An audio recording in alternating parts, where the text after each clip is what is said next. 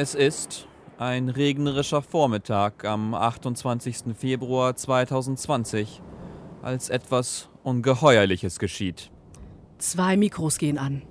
Und was in den nächsten Minuten entsteht, kann nur als Podcast beschrieben werden. Ein Podcast über Podcasts. Sozusagen ein Gerichtsurteil über Podcasts. Minuten, in denen Podcasts besprochen werden. Formate kritisiert. Macherinnen interviewt und um positive Rezensionen gebeten. Ich habe mich jetzt lange zusammengerissen, Dennis, ich kann nicht mehr. Deutschlandfunk Kultur über Podcast. Hallo, ich bin hey, Kenia. Ich bin Dennis Kogel, ihr hört über Podcast in der True Crime Edition. Äh, vielleicht kurz zu uns, ich bin Dennis, ich bin Redakteur hier im Deutschlandfunk Kultur, ich mache Podcasts und wenn ich äh, koche und das ist ähm, andauernd, dann läuft eigentlich immer ein Podcast nebenher. Du halt bei mir zu Hause kochen, Dennis. Ja, vielleicht ja. machen wir das mal. Und ich bin Carla Kenia, Moderatorin, DJ und Bespaßungsbeauftragte einer zweijährigen kleinen mhm. Tochter, meiner Tochter. Heute geht es um True Crime, um Podcasts, die Kriminalfälle behandeln. Ja, wir stellen heute unter anderem einen ganz neuen True Crime Podcast vor, der auch einen sehr besonderen Twist hat. Und wir sprechen auch mit einer True Crime Expertin. Wir tauchen heute also richtig tief in die Materie ein. Ich freue mich ja ganz besonders über die heutige Folge, denn ich bin ein richtig großer True Crime Fan. Du ja nicht so? Ja, ja ich habe so meine Schwierigkeiten damit. Ich war auch sehr überrascht darüber, als ich das erste Mal True ja? Crime gehört hatte, wie gut ich das tatsächlich fand. Ne? Ich mochte früher Krimis zum Beispiel überhaupt nicht. War nie mein Ding. Nicht so, nicht so Sherlock Holmes-Fan? Nee. Columbo fand ich ganz gut, aber das war es auch schon. Der ist cool. Ja, der ist Kultstatus. Aber mit dieser Vorliebe für True Crime Podcasts bin ich tatsächlich nicht allein. True Crime ist eigentlich seit Beginn der Podcast-Ära eins der beliebtesten Podcast-Genres. Mhm. Und einer der Spitzenreiter unter den deutschen Kriminalpodcasts erscheint tatsächlich alle zwei Wochen. Und das ist der Podcast Zeitverbrechen. Also es ist richtig oldschool, mhm. oder? Erinnert an Aktenzeichen XY und man glaubt wirklich, jetzt kommt gleich jeden Moment Eduard Zimmermann in seiner dicken Hornbrille um die Ecke und erzählt uns in seinem einzigartig fesselnden Stil von einem äh, spannenden Fall. Ich hatte einen richtig harten Ohrwurm von dieser Bassline weil ich mir auch viele, viele Folgen von Zeitverbrechen jetzt angehört und reingezogen habe. Und das, das geht mir jetzt für lange Zeit nicht ja. aus dem Kopf. Also ja. Spoiler Alert, Eduard Zimmermann hören wir nicht, mhm. sondern die Stimmen von Andreas Sendker und Sabine Rückert. Ich sitze zu Gast bei Sabine Rückert in Wie ihrem immer? Büro. ich fühle mich hier schon zu Hause, gar nicht mehr als Gast. Bald zieht er hier ein. Andreas Sendker leitet das Wissensressort der Zeit und Sabine Rückert ist stellvertretende Chefredakteurin der Zeit, war auch viele Jahre als Gerichts- und Kriminalreporterin unterwegs. Und zusammen mit Andreas Sendker rollt sie dann die ganzen Fälle auf, die sie über die Jahre hinweg recherchiert hat und über die sie auch berichtet hat. Es ist also auf jeden Fall eine sehr, sehr beeindruckende Frau, sehr beeindruckende Journalistin, die ja wirklich jahrelang Erfahrung gesammelt hat. Kann, ja. man, kann man echt so sagen. Ja. So. Sie hat auch wirklich viele Jahre teilweise in einzelne Fälle reingesteckt. Also oft Fälle, die über zwei Jahre hinweg recherchiert äh, wurden und über die sie auch dann berichtet hat. Was auch besonders ist an diesem Podcast, äh, ist, dass Sabine Rückert viele der Täter und Opfer persönlich getroffen hat. Und in ihrer Position natürlich jetzt als stellvertretende Chefredakteurin der Zeit hat sie natürlich auch ein exzellentes Netzwerk an äh, Sachverständigen und Psychiatern und Dadurch kriegt man natürlich auch einen sehr guten Behind-the-Scenes-Einblick, so ein bisschen. Teilweise mit Auszügen aus Gerichtsprotokollen, ähm, persönlichen Briefen, sogar Tagebüchern der Opfer oder mhm. eben auch Täter. Was eben für viele, äh, glaube ich, auch ein besonderer Anreiz ist, gerade diesen Podcast zu hören, was man so bei vielen anderen True Crime Podcasts ja nicht hat. Das stimmt. Ich habe hab ja schon erwähnt, ich habe in viele reingehört und da ist es so, dass meistens einfach Fälle nacherzählt werden von Leuten, die jetzt nicht daran beteiligt waren, die vielleicht Artikel gelesen haben, wie die die von Sabine Rückert. Und hier hat man wirklich die Reporterin, die das recherchiert hat, aktiv quasi daran beteiligt war als Richtig, Berichterstatterin. Genau. Ist halt ein bisschen fragwürdig. Ne? An einigen Stellen, da kann man sich dann irgendwie schon so ein bisschen wundern, ob das nicht zu viel ist und auch ethische Grenzen so ein bisschen durchbricht. Ja? Also, dass man da einfach mal aus dem Tagebuch vorliest. Hallo Tagebuch, endlich habe ich jemanden gefunden, dem ich alles erzählen kann. Ich heiße Amelie. Von Papas Wutanfällen habe ich früher nicht so viel mitbekommen, erst als wir nach G gezogen sind. Da war ich vier. Ähm, ich glaube, dazu kommen wir ein bisschen später, wenn wir mit genau. der True Crime-Macherin sprechen. Genau, genau. Und ähm, dieses Insiderwissen, das Sabine Rückert eben auch hat, kommt sehr deutlich in ähm, einer Episode zum Vorschein auch, die mich persönlich sehr ja, beeindruckt und auch wirklich lange noch beschäftigt hat. Liegt auch daran, ich erzähle auch gleich, worum es geht, dass ich einen sehr großen Respekt vor Autos habe und äh, auch vor der Gefahr, die Autos im Alltag darstellen. Es äh, geht um einen historischen Autounfall, mhm. der sich 2003 ereignet hat auf der A5 zwischen Karlsruhe und Frankfurt. Und die Folge heißt Der Tod im Rückspiegel. Die A5 bei Karlsruhe, der 14. Juli 2003. Ein Kleinwagen ist auf der linken Spur, auf der Überholspur unterwegs, ein Kia. Und heran rast ein sehr schnelles, offenbar sehr hochgerüstetes, PS-starkes 500 PS. 500 PS. Die Frau reißt das Steuer rum, ähm, verliert dann aber die Kontrolle über den Wagen, schießt über die Leitplanke hinaus und prallt gegen einen Baum direkt in den Wald hinein. Die am Steuer sitzende Mutter und ihre kleine Tochter im Wagen sind tot. Ja, und der Baum. Aber was halt wirklich so krass ist, erstens mal der Fahrer begeht Fahrerflucht, Aha. wird dann aber gefunden und dann stellt sich heraus, dass der Fahrer ein Mercedes-Testfahrer war und genau ah. an diesem Tag einen neuen Wagen getestet hatte. Das führt mich zu der nächsten Frage direkt. Wie fährst du eigentlich Auto? Ja, ich bin leider auch äh, manchmal zu schnell unterwegs, äh, jetzt aber mit wachsendem Was ich immer sehr spannend finde und auch toll an diesem Podcast ist, bevor der Fall eigentlich noch erzählt wird und ausgebreitet wird, stellen die beiden immer einen sehr persönlichen Bezug her. Ich muss auch gestehen, ich war schon ähnlich Täter wie Opfer sozusagen einer Situation wie die. Ich finde, die klingen beide, als würden die sich richtig gut verstehen. Ja, genau. Das, so. man, man, merkt auch, dass man sich lange kennt, dass da mhm. auch eine gemeinsame Geschichte ist. Sicher, das hier ist meine Spur. Mhm. Ja, sind in der Regel Männer. Das ja. muss ich zugeben. Ja, und so war das auch, als ich das Amtsgericht Karlsruhe äh, betrat. In dem, es ist äh, schon sehr Fall persönlich eingefärbt, auch ihre Erfahrungen, die sie dann dort vor Ort hatte. Äh, da bin ich äh, reingekommen und da war, standen die schon seit 6 Uhr früh vor der Tür und warteten, dass sie einen guten Platz kriegen. Männer. Männer? Männer. Ich, mag Andreas Sendker mit seiner bassigen, rauchigen Stimme, die höre ich einfach immer gerne. Der übernimmt ja auch so ein bisschen die Rolle des Moderators, während Sabine Rückert eher den Fall erzählt und dann auch immer wieder sozusagen die ganzen Details dann aufdeckt.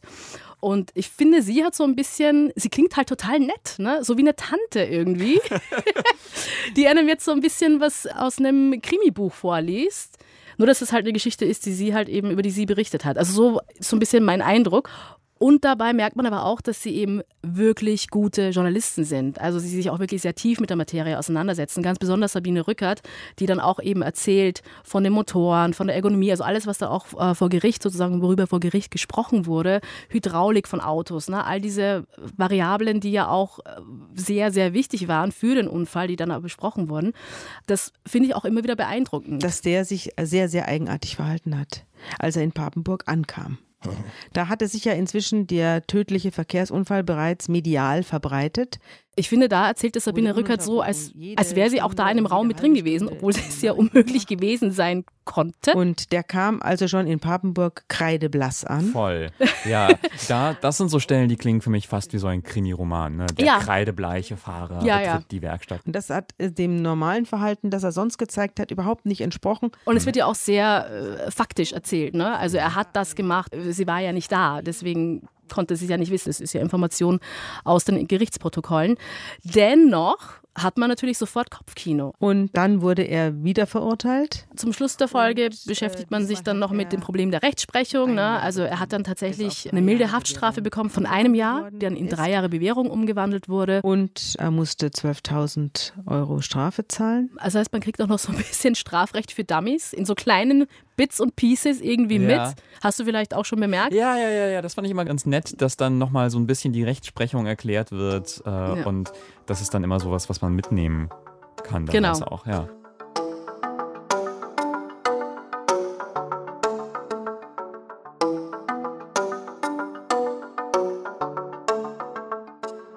Also ich habe ja schon angedeutet, ich tue mich so ein bisschen schwer mit Zeitverbrechen.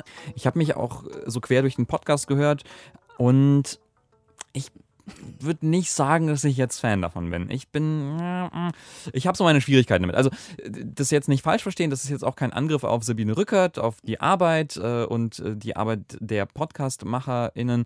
Sie machen offensichtlich ganz, ganz vieles richtig, wenn wirklich so viele Leute begeistert zuhören. Aber ich habe mich beim Hören eigentlich konstant aufgeregt. Und warum das so war, das möchte ich auch an ein paar Beispielen zeigen aus dieser Folge. Jetzt, Sabine, stehe ich vor der großen Aufgabe, überzuleiten, einzuleiten zu einem Verbrechen, das ein ganz entsetzliches ist, ein Geschehen, das man sich kaum ausmalen mag. Und es wird, das kann man sagen, eine sehr besondere, eine sehr stille Folge werden. Sabine. Ja, es wird eine ganz besonders schlimme Folge. Die Folge heißt Das Kind im Kühlschrank. Hast du gehört? Ja, hab dann auch ganz bewusst geskippt. Ja, geskippt, ja. ja. Und ich finde, in diesem Ausschnitt kann man schon eine Sache hören, die mich immer wieder so mit den Zähnen knirschen lässt. Also diese Betroffenheit, dieses eine ganz besonders schlimme Folge. Ich kaufe denen das nicht ab irgendwie. Ich, ich finde, für mich wirkt das immer weniger nach einer Warnung und mehr wie so eine Einleitung für eine ganz, ganz schlimme Gruselgeschichte, die jetzt kommt. Ja. Also ich glaube nicht, dass es gespielt ist, weil mhm. ich weiß, dass beide Kinder haben und ich glaube, mhm. wenn man Kinder hat, ist man von so einem Fall niemals unberührt. Also man denkt immer, okay, was, wenn das mein Kind gewesen wäre. Aber Worum geht es denn in der Folge? Also ich fasse das vielleicht einfach ganz knapp zusammen. Es geht um ein Paar in Bremen, Mann, Frau. Sie sind beide drogenabhängig und die haben ein kleines Kind. Sie misshandeln das Kind ganz brutal und am Ende bringt der Vater das Kind eben um und versteckt es im Kühlschrank ja, wird mir jetzt schon schlecht. Also ich habe noch gar keine Details wirklich gehört, aber allein mhm. diese Fakten, wenn man sich, also wenn man das überhaupt nicht, ich kann es überhaupt nicht nachvollziehen. Ja, wie es ist furchtbar. Das, wie kann man das machen? Ja, es ist wirklich, es ist einfach schlimm. Ja. So, Punkt. Einfach schlimm. Äh, und das sagen ist, sie ja auch. Genau, sagen sie auch. Ist klar. ja eine schlimme Folge. Ja. Und ich finde, sie versuchen dann aus dieser, ja, eigentlich ja, schlimmen Geschichte, aus diesem Fall, dann was Größeres zu machen und dann so ein bisschen eine Art Gesellschaftsporträt zu erstellen. Die Schuld hat sich auf so viele Köpfe verteilt, dass am Schluss niemand mehr verantwortlich war. Es war eine Atomisierung der Schuld. Jeder war irgendwie schuld und dann letztlich doch keiner. Es gibt diese Aha. These der Folge, in Bremen wollen die Behörden nichts gewusst haben von nichts, nichts von der Misshandlung, die sind nicht eingeschritten, obwohl sie es hätten machen können und am Ende ist eben das Kind tot und niemand äh, ist schuld. Das ist so die These. Wow. Ja, ich finde, dieses, die Atomisierung der Schuld, das ist auch so eine total wortgewaltige Formulierung. Und ich habe total Respekt vor Sabine Rückert, dass sie diese, ja, so Formulierungen wie diese am laufenden Band raushauen kann, wirklich. Also, das hat für mich so Krimi-Roman-Qualität, wirklich. Es kommt wirklich auch fast in jeder Folge vor, so ein Satz, der das ganze Geschehene nochmal in so eine schöne Moral der Geschichte verpackt. Es war eine Atomisierung der Schuld. Aber ich muss ganz ehrlich zugeben, jetzt bei dieser Folge ähm, löst jetzt diese eigentliche Geschichte, dieses Versprechen, äh, hier geht es um mehr als nur dieses eine Verbrechen, löst es nicht wirklich ein. Mhm. Weil es dann doch einfach ganz, ganz viel um das misshandelte Kind geht. Sie sagen, es geht ganz viel um das System, aber wenn es um die Behörden, das Behördenversagen geht, warum Multiple erzählen Sie dann minutenlang ganz genau, wie genau jetzt das Kind verletzt wurde? Und der Bericht stellt fest, mm, dass im Zusammenhang mit den diagnostizierten Knochenbrüchen eine drei Wochen alte distale Unterschenkelfraktur beidseitig, also beide Unterschenkel, Tibia und Fibula gebrochen, also hier ist es noch relativ klinisch. Ja, wollte ich gerade sagen, es ist noch relativ. Es ist aber bewusst gewählt, der Ausschnitt von mir, weil ich wollte jetzt nicht die äh, krassen Ausschnitte auswählen, einfach nur, damit ich irgendwie nicht Leute unangekündigt verstöre oder so. Es gibt wirklich auch in dieser Folge ganz viele detaillierte Beschreibungen der Verletzungen vom Kind und für mich hat das gar nichts mit irgendwie True Crime zu tun, sondern das ist mehr so Splatter und Horror ich finde das auch ganz schwierig zu hören persönlich. Also ich höre das und also ich fühle mich schlecht danach. Mhm. Ich mag das nicht, ich will das nicht wissen. Und es bringt mir auch nichts, das zu hören. Und ich frage mich da, also wenn man diesen Podcast so mag, wie du, Carla, also jetzt unabhängig jetzt vom Kinderthema, was schwierig ist, aber findest du irgendwie, brauchst du diese, diese krassen, detaillierten Gewaltbeschreibungen? Muss das sein bei True Crime? Also um die Frage zu beantworten, ich glaube nicht, dass es sein muss. Ich glaube aber schon, dass es nochmal einen besonderen dramaturgischen Faktor beifügt, der natürlich sehr fesselnd ist für einen Zuhörer. Mhm. Na, und das wissen die natürlich auch. Das Klar. wissen Sabine Rückert und Andreas Senker. Das wissen auch die Macher des Podcasts, dass das funktioniert. Ja, so ein richtig, richtig krasser Hinhörer, wo ich mir auch nicht mal ganz sicher bin, so, wird das für so Entertainment-Zwecke gemacht oder nicht. Ich möchte noch einen anderen Punkt nennen, der in diesen Gewaltbeschreibungen ganz oft einhergeht. Und zwar, wenn dann eben ja nicht nur diese Gewalttaten beschrieben werden, sondern auch noch was über die TäterInnen gesagt wird. Und die werden in meinem Eindruck ganz oft so entmenschlicht bei Zeitverbrechen. Ja, äh, Bernd K. ist eine Kampfmaschine. Er ist riesig, also er ist fast zwei Meter groß und 120 Kilo schwer und ist hochaggressiv. Ja, so wird der Vater und dann auch der Mörder des Kindes beschrieben. Ja, also er ist ein Monster, er ist diese Kampfmaschine. Er ist kein Mensch mit einem komplexen Innenleben und einer schwierigen Vergangenheit, sondern er ist die Kampfmaschine. Und ich komme dem auch deswegen gar nicht so nahe in der Folge. Und das ging mir bei vielen anderen oft so. Ne? Das, ist, das sind so Monster, Fieslinge, Ungetüme, ja, der kreidebleiche, feige Fahrer, der sich da versteckt und sowas. Und das bleibt für mich so zweidimensional. Ne? Ich, also ich erfahre nicht so viel über das Innenleben Innenleben dieser Menschen? Also ich hatte den Eindruck, ehrlich gesagt, nicht. Na klar, natürlich hat der Vater in dem Fall jetzt äh, die Kampfmaschine auch eine Vergangenheit und es gibt bestimmt einen Grund, warum er so ist, wie er ist. Mhm. Aber es ist tatsächlich so, es gibt ja auch andere Episoden, wo auch wirklich dann auf die Geschichte der Täter eingegangen wird und auch erklärt wird, warum sie so geworden sind. Eben oft schwere Misshandlungen natürlich, Missbrauch. Also es ist nicht in allen Folgen der Fall. Also ich ja. habe ja so ziemlich jede Folge gehört, mhm. bis auf eben die Folgen, in denen es um Kindsmisshandlungen geht, so wie auch diese Folge. Ja, ich glaube, also hier wird auch ein bisschen erklärt von, wie er aufgewachsen ist. Aber ich glaube, es ist wirklich auch vielleicht so ein Problem oder Problem, so die Frage, wo man den Fokus liegt. Das ist ja eben nicht eine Staffel, die oder viele Folgen, die dann diesen Fall erzählen, sondern in einer Folge muss das alles abgehandelt werden. Mhm. Und dann quasi, wo man da den, ähm, den Fokus äh, legt. Was ich noch ganz bemerkenswert fand, diese Podcasts, die basieren ja, haben wir schon erwähnt, auf den Artikeln von Sabine Rückert und von Artikeln ihrer Kolleginnen. Und du hast Andrea Sendker erwähnt, den Co-Moderator, dass du seine Stimme magst und so. Das finde ich auch super, also tolle Stimme. Aber ich kriege von seiner Perspektive, finde ich, ein bisschen zu wenig mit. In diesem Text bezeichnest du Detlef S., den Arzt, und Günther J., den Sozialarbeiter vom Jugendamt, als ideologische Zwillingsbrüder. Was meinst du denn damit? Der bleibt für mich irgendwie so der Fan von Sabine Rücker, der in, in ihrem Büro sitzt und mit Herzchenaugen auf sie schaut und sagt, erzähl doch mal, Sabine. Ja, er ist ein bisschen der Fanboy, aber ich sag dir ganz ehrlich, es stört, finde ich nicht, weil gerade in dieser Kombination, es ist die Sabine Rückert Show, muss mhm. man jetzt einfach mal sagen. Zeitverbrechen ist die Sabine Rückert Show. Sie ist der Star, der all diese Fälle über all diese Jahre aufgearbeitet hat. Und er ist der Moderator, der sie so ein bisschen lenkt. Ich glaube nicht, dass sie jetzt so die mega guten Moderationsskills hat. Äh, sie ist fantastisch auf ihrem Gebiet und das ist eben ähm, Kriminaljournalismus. Und das Zusammenspiel, das funktioniert auch ganz gut zwischen den beiden. Also quasi er gibt dir die Möglichkeit zu scheinen. Also so finde ich das, genau. so finde ich das irgendwie ja, ganz, aber, ganz sinnvoll. Aber, ja. aber ist eben auch wirklich der Moderator ja. dieses Podcasts. Ja. Und äh, ja. Ich habe ja noch äh, gesagt, dass es um na, das Nacherzählen von ihren Artikeln geht. Und also der Podcast ist quasi so die Zweitverwertung der Geschichte. Die mhm. erschien ja schon mal im Magazin.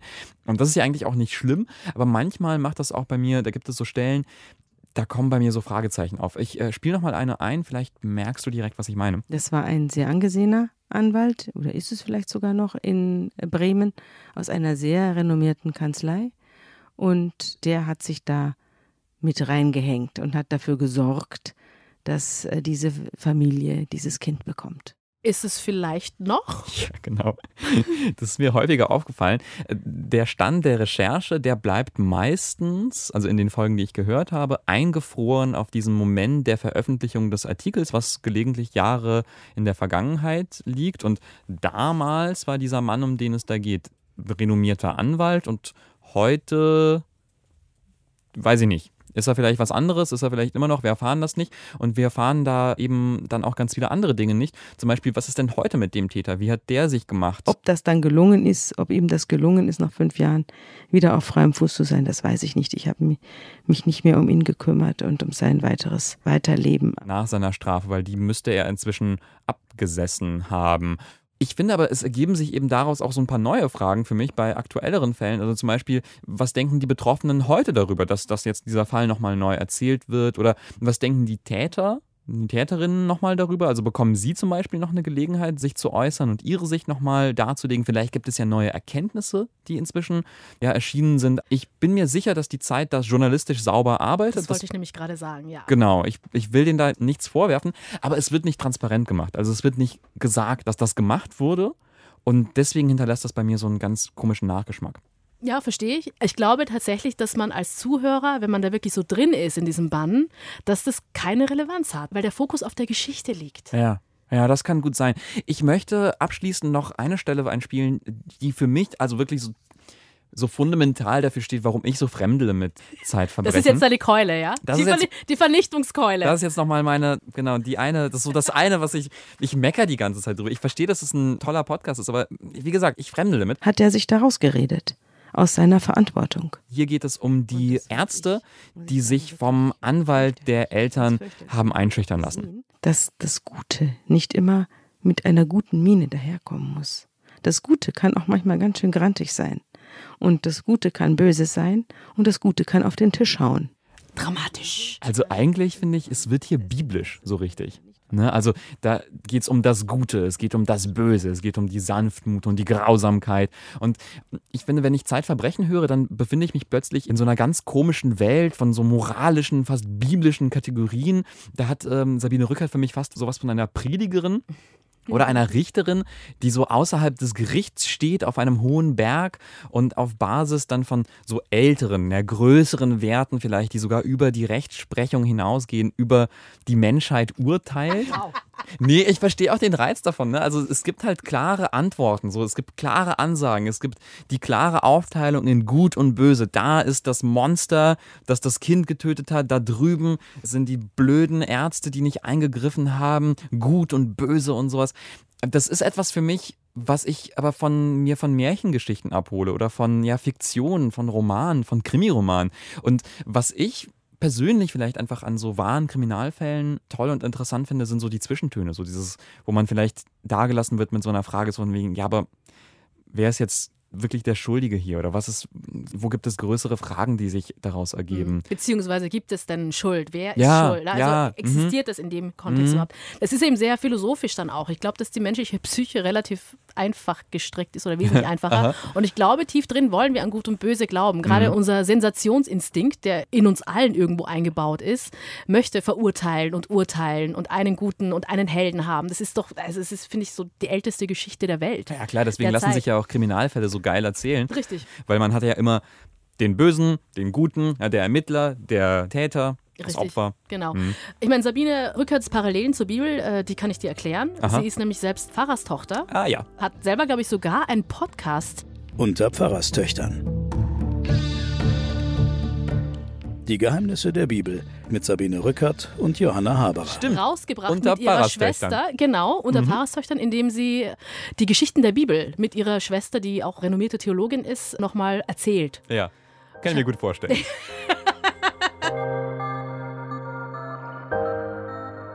Gut, Dennis, also ich merke schon, ich ziehe dich nicht rüber. Nee, Zeitverbrechen ist ja auch nur eine Form, wie man einen True Crime Podcast machen kann. Es gibt ja auch noch viele andere. Das stimmt. Und eine davon äh, werden wir uns heute auch angucken. Ja, denn auch wenn man dann leicht so aus dem über Podcast, Podcast Studio darüber urteilen kann, wie ein True Crime Podcast gemacht wurde, ist ja auch klar, dass mit der Produktion von so einem Podcast, von so einer Show wirklich ein riesen Aufwand einhergeht. Und wie dieser Prozess genau aussieht, erfahren wir von unserer Kollegin Anouk Cholen. Sie hat zwei Staffeln eines True Crime Podcasts gemacht, nämlich Täter Unbekannt von NDR 2.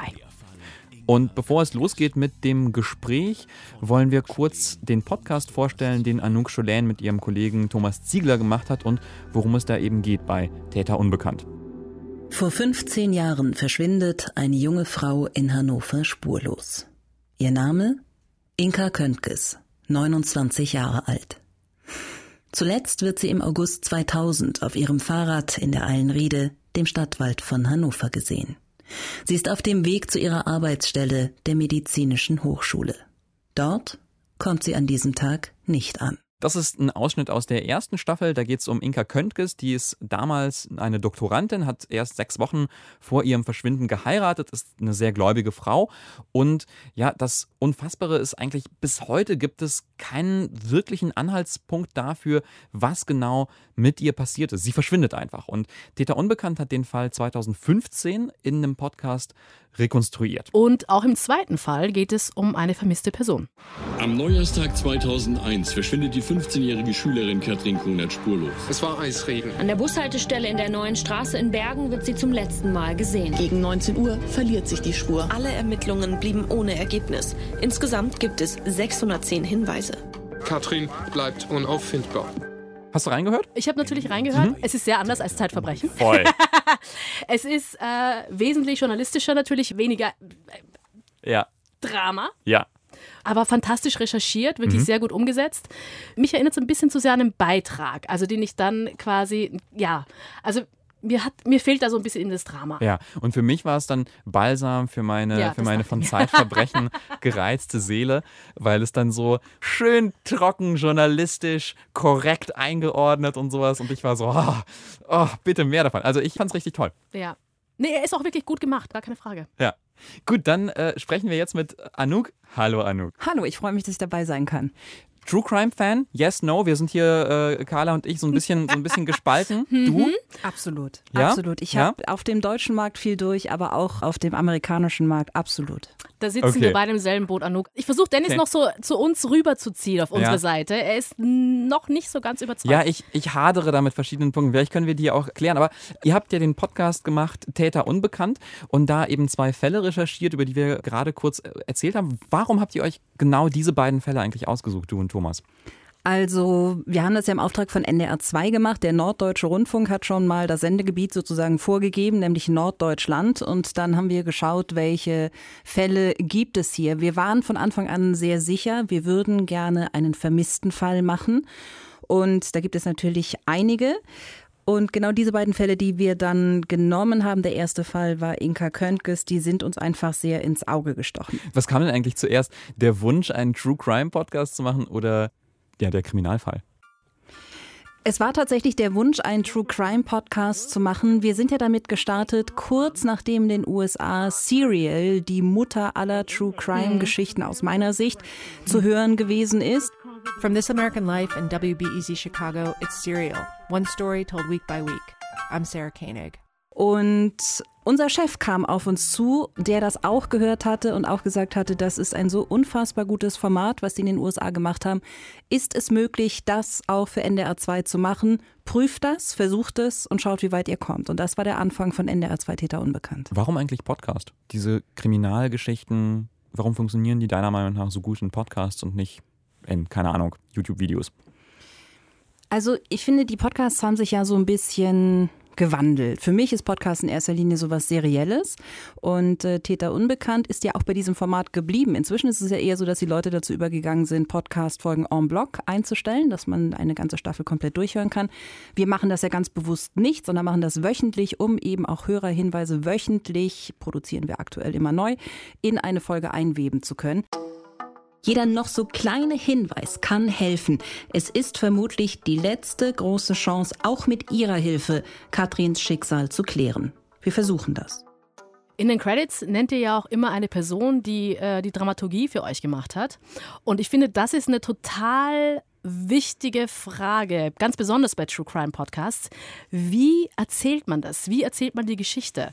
Na, also der erste Gesprächspartner, den ihr in der allerersten Folge, in der ersten Staffel, den ihr da habt, der zu hören ist, ist ja zum Beispiel der Pastor, der Inka und ihren Mann sechs Wochen vor ihrem Verschwinden getraut hat. Aber sicherlich kommt da auch für mich so eine Frage auf, meine Güte, ne, was... Äh was hast du dir dabei gedacht? Ja, also ich glaube nicht, dass der, dass Gott der Urheber allen, allen Wirkens ist. Ja, das ist Unsinn. Ja, das, wir sind keine Marionetten und äh, wir haben da keinen Freifahrtschein, dass irgendwie unser Leben gelingt, nur weil wir zu Gott gehören. Und trotzdem ist das, finde ich, nochmal was anderes. Also ich sag mal so, eine sehr ungewöhnliche Wahl für einen Einstieg? Also grundsätzlich ist es so, dass wenn wir anfangen, einen Fall zu recherchieren, für uns als allererstes steht die Familie. Wir haben für uns ein Gesetz, gegen das wir niemals verstoßen würden. Wir machen diese Fälle nur, wenn die Familie damit einverstanden ist, dass wir diesen Fall nochmal in die Öffentlichkeit ziehen, sozusagen, wenn wir mit der Familie sprechen dürfen, wenn wir Kontakt haben, wenn die sich auch im Klaren darüber sind, dass das nochmal so einen Medienboom gibt. So fangen wir an. Mit den Eltern von Inka Köntges nehmen wir gleich zu Beginn unserer Recherche Kontakt auf. Am 23. März bekommen wir einen Brief von Ihnen mit Ihrem Einverständnis, den Fall Ihrer Tochter noch einmal zu recherchieren. Dann geht das immer weiter, man kommt von Gespräch zu Gespräch zu Gespräch, man bekommt immer mehr Kontakte, natürlich auch äh, Gespräche mit der Polizei. Und dann haben wir nach ein paar Wochen tonnenweise O-Ton-Material und dann versuchen wir das auf einer weißen Wand ähm, hin und her zu schieben, wie so ein Puzzle. Welches Material haben wir? Wie könnten wir Folgen strukturieren? Und wie könnte man einsteigen, um nicht naja, nicht so den Einstieg vielleicht zu wählen, der am naheliegendsten wäre, zu sagen, das ist der Fall, sondern vielleicht einen ungewöhnlicheren Einstieg zu finden, der vielleicht auch Leute abholt, äh, die da noch gar nichts von gehört haben. Hättet ihr das auch gemacht, wenn die Familie nicht zugesagt hätte? Auf gar keinen Fall. Auf gar keinen Fall. Mhm. Das kann man nicht machen. Ich glaube, keiner von uns kann sich vorstellen, was das bedeutet, wenn ein nahestehender Mensch, Freundin, Frau, Familienmitglied verschwindet. Das kann keiner nachvollziehen, der das nicht selber erlebt hat. Und das finde ich, darf sich auch keiner anmaßen. Das darf nur die Familie ganz alleine entscheiden. Machen wir das, machen wir das nicht? Und wenn die Entscheidung fällt, sie machen es nicht, dann ist das absolut zu respektieren. Hattet ihr vielleicht auch quasi, ich weiß nicht, so, so andere noch Leitlinien und vielleicht auch so Sachen, wo ihr gesagt habt, so wollen wir auf keinen Fall arbeiten? Also gerade bei Serial gab es ja auch Debatten über die Familie des Opfers in dem Fall. Ja, es gab so einige Punkte, die bei Serial, sagen wir mal, sehr interessant auch waren, wenn man sich das datenschutzrechtlich mal anschaut, was in den USA da erlaubt ist. Das ist doch recht abenteuerlich und ist in Deutschland undenkbar und auch aus vielerlei Hinsicht äh, sehr gut, dass das nicht so möglich ist. Da werden Klarnamen genannt, da werden Verhöre veröffentlicht, da bekommt jeder Einsicht in Gerichtsdebatten. Also das wird es in Deutschland nicht geben, das ist undenkbar. Und da war uns von Anfang an klar, okay, das ist das, was wir nicht machen wollen. Also wir haben haben eher geguckt, so was können wir uns vielleicht abschauen, äh, was wir gut fanden und das hier einarbeiten. Was wir sehr gut fanden, beide, war, wie transparent das Serial auch gestrickt war. Dass Sarah Kienig, die Enkerfrau in dem Fall, hat die Leute mitgenommen, man hat immer mitgefiebert, wenn sie irgendwo angerufen hat und man hat mitgespürt, sie ist aufgeregt und sie hofft, dass sie da als Antworten findet. Das finde ich äh, sehr beeindruckend und das haben wir versucht auch zu adaptieren, diese Transparenz eben zu erhalten. Was ich auch total interessant fand, Thomas und du, ihr sagt auch zum Beispiel, wenn ihr Dinge nicht wisst. Wir kennen Inka Köntges nur aus den Beschreibungen ihrer Freunde und Bekannten. Wir haben zwar durch viele Gespräche ein Bild von der jungen Frau bekommen, kennen aus Erzählungen ihre Sorgen und Wünsche. Aber diese Eindrücke reichen nicht aus, um einschätzen zu können, ob der Druck durch die neue Situation im Privatleben und der Stress im Job zu hoch geworden ist. Kannst du vielleicht nochmal genauer erklären, warum war euch das so, so wichtig, das so transparent zu machen und zu sagen, ja, hier haben wir vielleicht auch keine Ahnung. Das, weiß nicht, sagt man vielleicht als Reporter auch nicht so gerne Ungern, eigentlich. Ja. ja. Also wir haben, glaube ich, in beiden Staffeln sehr klar immer mal wieder gesagt, wir sind Journalisten, wir sind keine Ermittler. Aber ich glaube, was Täter Unbekannt unterscheidet von anderen True Crime-Formaten ist, dass wir tatsächlich eine journalistische Herangehensweise haben. Das heißt, es ist kein abgeschlossener Fall. Es sind in beiden Fällen, Inka Köntges und Katrin Konert, ungeklärte Fälle. Beide Frauen sind vermisst. Es ist also nichts, das man einfach nacherzählen kann. In beiden Fällen gibt es immer mal wieder Bewegung, wenn auch jetzt im Laufe der Zeit das immer so ein bisschen weniger geworden ist. Und das war uns einfach wichtig. Wir sind Journalisten, wir gehen journalistisch daran. Und dazu gehört eben auch, dass man mal irgendwo anruft, sich verrennt in eine Spur, es klappt etwas nicht. Und wir wollten die Hörer mitnehmen. Wir wollten uns sozusagen nicht über die Hörer stellen, sondern die von Anfang an mitnehmen und sagen, wir haben genauso wenig Ahnung wie ihr. Und wir fangen an dieser an dieser Stelle an oh Mist, hat nicht geklappt, falsche Telefonnummer ist nicht vergeben, also nächster Schritt. Das war uns wichtig, dass wir diese Transparenz auch weiter transportieren können. Ihr deutet ja unter anderem auch an, dass ihr mehr wisst, als ihr dann im Podcast tatsächlich erzählt, um auch vor allem die Privatsphäre der Familien zu schützen. Ich stelle mir das sehr schwierig vor in der Umsetzung, ne? weil man da zum einen natürlich emotional, äh, ich, so stelle ich es mir vor, sehr drin steckt und auf der anderen Seite darf man auch nur bestimmte Informationen benutzen. Wie schafft ihr denn da die Grenze? Was geht einem da durch den Kopf, wenn man an so einem Fall sitzt und arbeitet? Also erstmal zu diesem Drinstecken, das ist tatsächlich genau so. In den Momenten, in denen wir in eine solche Staffel starten, in eine solche Recherche starten, geben wir eigentlich unser geregeltes Arbeitsleben und auch unser Privatleben zum Großteil auf. Ich weiß nicht, wie viele E-Mails wir uns nachts geschrieben haben, wenn man nicht schlafen kann, wenn man über Dinge nachdenkt und denkt, oh, das ist ein wichtiger Gedanke, das muss ich schnell aufschreiben, das muss ich schnell als Mail wegschicken. Also man taucht da wirklich voll und ganz ein. Man führt wahnsinnig viele Gespräche mit Freundinnen, mit Freunden der verschwundenen Frauen in unseren Fällen. Und man bekommt da auch Informationen, die uns geholfen haben, diese beiden Frauen besser zu verstehen, aber die einfach nichts mit dem Fall zu tun haben. Und das ist dann eine, wie ich finde, sehr wichtige Grenze, die den Journalismus zur Sensationslust abgrenzen muss. Das geht niemanden etwas an. Diese beiden Frauen haben auch ihre Geheimnisse gehabt, wie alle anderen von uns auch. Aber das geht niemanden etwas an. Auch uns eigentlich nicht. Die Informationen sind aber bei uns gelandet, aber wir haben sie nicht veröffentlicht, weil es eben überhaupt nichts mit dem Fall an sich zu tun hat. Hm. Wie geht ihr damit um, dass ihr vielleicht auch dabei Menschen verletzen könntet? Das ist immer da, das ist immer die Sorge und da muss man sich, glaube ich, auch nicht allzu viel vormachen. Das ist auch der Fall. Also wenn man jemanden anruft und sagt, wir würden gerne nochmal mit Ihnen über das Verschwinden Ihrer Tochter sprechen, Klar, das wühlt alles nochmal auf. Als wir die Familie kontaktieren und fragen, ob sie damit einverstanden ist, Interviews zu geben, bekommen wir unterschiedliche Reaktionen. Nadine, ihre Brüder, der Vater und zunächst auch Mandy sagen ja. Auf dem Weg zu Mandy sagt sie uns ab. Sie bittet uns um Verzeihung. Sie schafft es emotional nicht. Gerade im Fall von Katrin Konert war es so, das Mädchen ist 2001 verschwunden und aus juristischer Sicht wird dieser Fall als möglicher Totschlag gewertet. Das heißt, es gäbe auch eine Verjährungsfrist, die würde in diesem Fall 2021 auslaufen. Und ich glaube, das war der Hintergrund für die Familie zu sagen, okay, wir gehen dann noch einmal durch.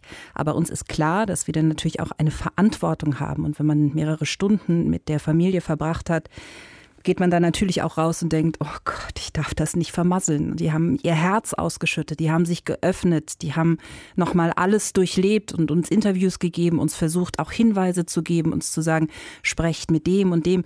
Das ist schon eine große emotionale Verantwortung, die man da auch hat. Ja, Verantwortung, das war jetzt auch mein Gedanke. Also mhm. ich könnte das nicht, das wäre, oh Gott. Habt ihr schon mal was vermasselt? ja, das musst du kann ich so nicht sagen. Also ich sag mal, wir haben versucht, es nicht zu tun. Mhm. Aber wo fängt Vermasseln an? Also was ich damit meinte, ist vielleicht eher, weißt du, wir sitzen zusammen und äh, wir bekommen ja auch durch Gespräche mit der Familie erstmal unser Recherchegerüst sozusagen. Und äh, nimm mal einmal an, wir haben mit denen alles besprochen über Stunden und dann haben wir wochenlang, monatelang recherchiert und dann wird der Fall auf einmal gelöst, was für die Familie das aller, allergrößte wäre, wenn diese Fälle endlich geklärt werden würden. Und das wünsche ich beiden Familien von ganzem Herzen. Aber dann hätten wir sozusagen die Familie in Anführungszeichen umsonst belästigt. Mhm. Ziel des Podcasts ist es ja, dass der Fall neu aufgerollt wird. Dazu bittet ihr auch immer wieder um Hinweise. Gab es denn viele Hinweise? Ja, es gab sehr, sehr viele Hinweise. Und es ist in beiden Fällen so gewesen, dass wieder Ermittler an die Fälle rangegangen sind. Es sind beides Cold Cases, aber beide Akten sind nicht geschlossen. Das heißt, äh, es guckt sowieso immer mal wieder einer rein. Aber gerade jetzt in der letzten Staffel, Katrin Konert, ist zeitgleich mit dem Start unserer Staffel eine Ermittlungsgruppe da nochmal dran gegangen. Und äh, es sind Hinweise bei denen eingegangen, aber eben auch bei uns. Und das waren insgesamt deutlich über 100 Hinweise, die im Laufe der letzten Staffel eingegangen sind. Und konntet ihr denen auch äh, tatsächlich nachgehen, du und Thomas? Wir sind sehr vielen Sachen nachgegangen. Wir haben natürlich, anders als die Polizei, nicht so viele Möglichkeiten. Aber wir haben mit vielen Leuten gesprochen, wir haben uns mit vielen Leuten getroffen, wir haben auch nochmal ganz interessante Denkansätze bekommen. Wir haben auch Hinweise aus dem Ausland bekommen. Also es war wirklich sehr interessant, wie weit sich das auch verbreitet hat. Wir sind allem nachgegangen, aber am Ende ich habe schon mal gesagt, wir sind keine Ermittler. Wir können das am Ende nicht so verwerten, wie Polizisten das vielleicht können. Gebt ihr denn auch Hinweise weiter an die Polizei? Das ist ja genau so ein Spannungsfeld, in dem man sich ja als Journalistin, als Journalist befindet, von wegen, du bist ja kein Ermittler, aber du arbeitest in dem Fall vielleicht auch irgendwie doch mit der Polizei zusammen, weil man das Interesse hat, diesen Fall nochmal neu aufzurollen, aber vielleicht auch nicht. Also wie seid ihr damit umgegangen? Ich würde das weit von uns weisen, dass wir direkt mit der Polizei zusammenarbeiten. Mhm. Und selbstverständlich ist es nicht so, dass Hinweise, die bei uns äh, eingehen, einfach forward. Das, genau. wir leiten das dann einfach mal weiter. Das ist natürlich nicht der Fall. Mhm. Ich kann ein Beispiel nennen, das war auch in der letzten Staffel mit Katrin Konert. Da rief jemand an, der gesagt hat, er meint, sie gesehen zu haben. Und ich habe ihn dann gefragt, warum er das nicht der Polizei gemeldet hat. Und dann sagte er, ja, er hatte irgendwie Angst, wenn er das der Polizei meldet, dann würden die das vielleicht den Eltern sagen und dann würden die Eltern sich Hoffnung machen. Und wenn er sich dann vielleicht geirrt hätte, was wäre dann? Und so, okay, das kann ich verstehen. Aber was sollen wir damit machen? Und dann haben wir so ein bisschen hin und her gesprochen und dann sagte er auf einmal, weißt du was, kannst du vielleicht doch einfach meine Telefonnummer an die Polizei weitergeben und wenn die mich anrufen möchten, dann können die das gerne machen. Und so haben wir das dann auch gemacht. Also das ist eine Möglichkeit, wenn jemand sagt, kannst du das weiterleiten? Ich möchte nicht persönlich bei der Polizei anrufen aus diesen und jenen Gründen, aber dieses äh, E-Mail geht an uns und wir leiten mhm. das direkt weiter an die Polizei. Das findet selbstverständlich nicht statt. Eure erste Staffel hat ja nun dazu geführt, dass der Fall tatsächlich nochmal neu aufgerollt wurde. Bei der zweiten hat es dann ja auch geklappt. Also eigentlich der Traum jedes True Crime Podcasts Machers. Was macht es denn mit euch? Was hat es mit dir gemacht emotional? Wie fühlt man es? Also ich würde mich fühlen wie eine Superheldin. nee, jetzt mal ganz ehrlich. Also es ist schon das, eigentlich ist es nur Hoffen. Es ist immer nur Hoffen, Hoffen, Hoffen, Hoffen, Hoffen. Weil man kann sich, wie gesagt, nicht vorstellen, was diese Familien seit Jahren durchmachen, diese Ungewissheit. Und wir hatten im Fall von Katrin Konert war es so, dass nach ein paar Wochen nach dem Ende der Staffel kam ein Hinweis, äh, den die Polizei für so ernst gehalten hat, dass sie daraufhin ein Waldstück umgegraben haben. Und wir haben uns dann nochmal mit der leitenden Ermittlerin getroffen, sind auch durch dieses Waldstück nochmal mit der durchgegangen und waren, ich glaube, auch alle total enttäuscht, weil am Ende da nichts gefunden wurde. Also es ist eher so, dass man einfach mithofft und jeder Hinweis, der kommt, wo man denkt, ach, bitte lass das die heiße Spur sein, bitte lass das jetzt endlich diesen Fall gelöst bekommen. Wird es denn eine dritte Staffel geben von Täter Unbekannt? Wir wollten das machen. Wir hatten einen Fall gefunden in Norddeutschland. Dann läuft das so, dass man die Polizei anspricht, die Staatsanwaltschaft anspricht und man dann sagt, okay, aber das Allerwichtigste ist die Familie. Wenn die Familie nicht mitzieht, dann lassen wir komplett die Finger davon. Das, was ich jetzt beschrieben habe, innerhalb von 30 Sekunden, hat in diesem Fall drei Monate gedauert. Dann hatten wir Kontakt zur Familie, haben uns mit der Familie getroffen, haben ein sehr, sehr, sehr, sehr langes und sehr persönliches Gespräch geführt waren uns einig, dass wir das machen wollen würden und die Familie hat kurz darauf die Reißleine gezogen, weil auch über denen diese Emotionswelle dann zusammengeschlagen ist und sie gesagt haben, das schaffen sie nicht. Vielen, vielen Dank, Anouk. Habe ich irgendwo Unsinn erzählt? Nee, war ganz, Nö. ganz toll alles. Und auch wirklich. Ja, machen wir alles nochmal neu. Das war alles. Nein, Quatsch, war super. Also wir haben jetzt einiges über True Crime gelernt. Mhm. Auch darüber, wie True Crime äh, gemacht wird. Ja. Aus Macherperspektive, was ich sehr, sehr spannend fand. Um jetzt am Ende nochmal eine Empfehlung abzugeben, die vielleicht ein bisschen was anderes macht, als jetzt ein Verbrechen aufzurollen oder aufzudecken, haben wir einen Podcast gefunden, der ziemlich neu ist und der, sage ich jetzt mal so ganz salopp, uns beide beeindruckt hat. Voll, ja. Dieser Podcast ist auf Englisch und heißt Verified. So geht's los. Cecilia, I don't know. I think I'm having a panic attack. You know, I I wasn't so scared until now. I was just nervous, but now I'm feeling really scared. Das ist diese kirchlich anmutende, sakrale Musik. Und dann hören wir eine Frau, die auf ein Band spricht, dass ja, sie einen ziemlich schlechten Tag hat, eine Panikattacke vielleicht, und sie weint dabei.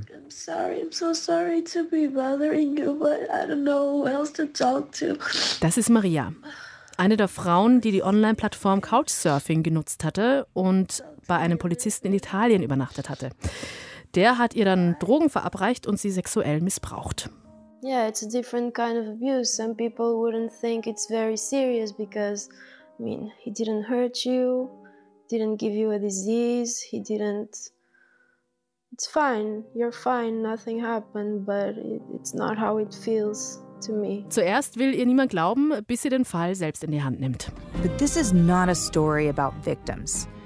This is a story about women who fight back. Und das ist die Stimme von Natasha Del Toro, das ist die Moderatorin des Podcasts. Und ja, es geht eben um die Frauen, die zurückschlagen, denn es stellt sich raus, Maria ist da nicht alleine. Es gibt ganz viele andere Frauen, denen ähnliches passiert ist. Und diese Frauen, deren Geschichten der Podcast erzählt, die sind in Verified keine passiven Opfer, sondern sie übernehmen eigentlich die Rolle der Ermittlerin in ihrem eigenen Fall. Sie gründen dann so eine geheime Facebook-Gruppe und dann ja, gibt es eben Frauen auf der ganzen Welt, die Ähnliches mit diesem Typen erlebt haben. He, he came into the bedroom and he... Zum Beispiel Kate. started kissing me. I was on my back and he must have taken off my pants, my pajama pants. I Also erzählt werden die Fälle von der Investigativjournalistin Natascha del Toro, wie wir gerade erwähnt hatten, mhm. im Podcast Verified. Sie führt durch die Geschichte, ist aber insgesamt sehr zurückhaltend, was ich sehr angenehm empfinde. Und es stört auch nicht, dass sie dann einfach nicht da ist, sondern man hört ja dann die Protagonisten. Genau, die stehen im Mittelpunkt und veröffentlicht wurde Verified auf der Plattform Stitcher. Das ist äh, das erste Mal, dass wir diese Plattform hier bei Über Podcast erwähnen. Kann ich vielleicht kurz zusammenfassen, ist eine Podcast-Plattform, die auch so ein Premium-Angebot hat, mhm. kann man also abonnieren für Geld und kriegt dann Zugang zu einer Reihe von ja, kostenpflichtigen Premium-Podcasts sozusagen. Das heißt in diesem Fall bei Verified auch die ersten beiden Folgen, die kann jeder öffentlich hören. Den Rest kann man aber nur mit einem Stitcher-Abo im Moment hören. Ich vermute aber, das weiß ich jetzt nicht genau, dass die dann auch irgendwann öffentlich für alle erscheinen, weil das bisher bei den Stitcher-Podcasts auch so war. Wie fandest du denn diesen Podcast, Dennis? Also ich, für mich ist das Thema natürlich als Frau sehr nahe. Ja. Natürlich, sexueller Missbrauch. Mhm. Äh, Gerade jetzt auch, weil ich ja auch eine Tochter habe, die Klar. heranwächst. Aber was auch der Grund ist, Couchsurfing würde ich sowieso nie machen. Ja. Absolutes No-Go. Ja. Und dieser Fall hat es jetzt nochmal bestätigt. Aber was hat es denn mit dir gemacht, als du das gehört hast? Ich hatte zuerst meine Schwierigkeiten damit, muss ich zugeben. Ich dachte zuerst, ach, dass jetzt wieder so eine True Crime Geschichte irgendwie über so einen richtig blöden Kerl, der irgend so einen Mist macht und dann fühle ich mich schlecht für die Frauen und hasse den Typ. Ne, also so nochmal so eine Monstergeschichte. Und dann fand ich es aber richtig, richtig gut, eben weil er steht als Person nicht im Mittelpunkt, aber dafür erfahren wir ganz, ganz viel über die Frauen. Also hören die Opfer total viel, denen wird sehr, sehr viel Raum gegeben und der Podcast macht ja was wirklich ganz Besonderes. Die Frauen sind in der aktiven Rolle. Also die werden aus dieser ja passiven, denen ist was zugestoßen Rolle rausgeholt und die ermitteln. Und das finde ich total interessant. Vor allem, dass denen ja zuerst auch nicht geglaubt wurde, ne? Mhm. Und sie wurden ja auch gar nicht erst ernst genommen. The women in the Facebook group gave Olga the extra boost that she needed to report Leonardo to the police back home in Poland. Things seemed to be going really well. The cops listened, they were kind and supportive. But a few weeks later, Olga got a letter in the mail that said her case wasn't going to move forward. They didn't believe her story. Genau deshalb wenden sie sich dann 2013 auch an ein Journalistenteam von IRPI, Investigative Reporting Project Italy. Most of us were at the very beginning of their career. Some of us had a little bit more experience, but none of us had worked as a journalist for more than a couple of years, seriously at least. So, you know, it was a task way beyond what we knew we could tackle on our own normally. So it was a real challenge, even from a professional point of view. Also zum einen bekommen die Opfer da eine Stimme, erhalten aber auch Hilfe, um den Täter dann letztendlich wirklich zu überführen. Mhm, das kann man vielleicht spoilern. Das passiert auch tatsächlich. Ist vor ein paar Jahren alles geschehen. Was ich total toll finde, so wenn man an das Format Podcast denkt, ist ja dadurch, dass wir so viel von den Frauen hören, dann stellt das so eine totale Nähe dar. Also ich komme ihnen wirklich sehr, sehr nahe, kann sehr viel mit ihnen mitfühlen und das ist wirklich eine Stärke, die ich finde, kaum ein anderes Medium so gut machen kann wie Podcasts. Man kann, finde ich, sogar nachvollziehen, warum sie sich in bestimmten Situationen, wo man sich schon beim Zuhören denkt, nein, warum fährst mhm. du denn jetzt mit ihm mit? Jetzt äh, fühlst du dich schon schlecht, jetzt steigst du auch noch ins Auto und fährst in den Club. Man kann es nachvollziehen in dem mhm. Moment, weil man eben diese Vertrauensbasis, wie du eben gerade sagtest, ja. ne, zu diesen Frauen schafft. Man weiß ja auch, das sind junge Mädels, die sind irgendwie Anfang 20. Da ist man natürlich naiv, denkt nicht an das Böse im Menschen und vor allem nicht von dem Polizisten, der ja hier auch der Täter war. Und das ist ja doch auch genau immer das Problem bei diesen ganzen oder die Herausforderung bei diesen ganzen Vergewaltigungsfällen, dass ganz oft gesagt wird, ja, aber ne, selber schuld, warum machst du denn das so und so und warum hast du dich so komisch verhalten? Weil man eben nur so die Fakten oder so die einzelnen Anklagepunkte vielleicht kennt, die vielleicht nur so, wenn man sie zusammenfasst, liest, gar nicht so ein großes Bild ergeben. Aber wenn man dann wirklich die Stimmen der Opfer hört, mit ihnen Zeit verbringt, dann versteht man auch wirklich so die Tragweite dessen und kann sich da viel besser reinfühlen. Also das ist für mich wirklich eine große Leistung. Absolut. Was man vielleicht noch kritisieren könnte, wäre die Tatsache, dass der Täter selber nicht zu Wort kommt Das heißt, man bleibt natürlich zurück mit dem Eindruck äh, oder mit dem Bild, das man natürlich von dem Mädchen hat über ihn, äh, dass er jetzt nicht das Positivste ist natürlich mhm. und man kennt auch nicht seine Seite der Geschichte. Ganz ehrlich, bei so einem Verbrechen brauche ich das auch nicht. Ja, ich Oder auch wollt, nicht. also ich auch nicht. Mir hat es nicht gefehlt, ganz nee. ehrlich. Also ich finde, da war es so klar. Aber ich finde, es ist trotzdem so ein Punkt, den man ansprechen muss. Where's Couchsurfing in this story? Why was Dino able to create a series of new profiles and host more women after being accused of rape? And Dino was verified. What does that even mean? Es geht ja auch ein bisschen auch um die heutige Zeit, um die Verantwortung von Plattformen, von Online-Plattformen. Ich nutze eigentlich jetzt nicht Couchsurfing, aber ähnliche andere Angebote ganz gerne, wenn ich reise und mache mir da ehrlich gesagt nicht so viele Gedanken und denke, ah ja, das wird schon alles passen. Aber das ist ja tatsächlich auch nochmal die Frage, wie, wie wird für die Sicherheit der Nutzerinnen und Nutzer gesorgt? Und das ist eben auch eine Frage, die da aufgeworfen wird, was wichtig ist, finde ich, in der heutigen Zeit. They enabled it. They enabled a predator to create a new profile. And that's probably where some of my anger is directed, is that it still exists. Couchsurfing still exists for the wrong people and for good people, but also for wrong people. Also insgesamt, glaube ich, können wir sagen, beide große Empfehlung. Voll. Unsererseits von ja. Verified.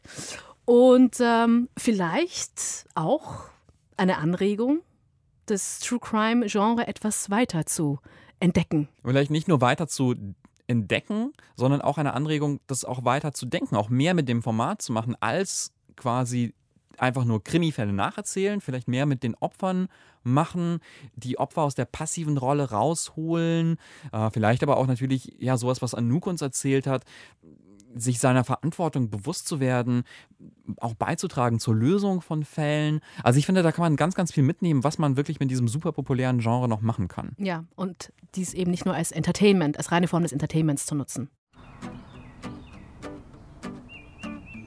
Damit sind wir am Ende unserer Folge, unseres Krimis Der von Fall heute angekommen. Ist gelöst. Ja, und wenn es euch gefallen hat, dann lasst uns doch einfach eine Rezension auf Apple Podcasts da. Das hilft uns sehr und hören könnt ihr uns natürlich überall, wo es Podcasts gibt und in der DLF Audiothek. Ein Riesendankeschön geht natürlich auch an unsere Redaktion. Karina Frohn, Jana Wuttke, Sandro Schröder und Christine Watti. Und in der nächsten Folge hört ihr unsere Kolleginnen Heiko und Anna. Und wir sind Carla Kenia und Dennis Kogel. Tschüss. Ciao. you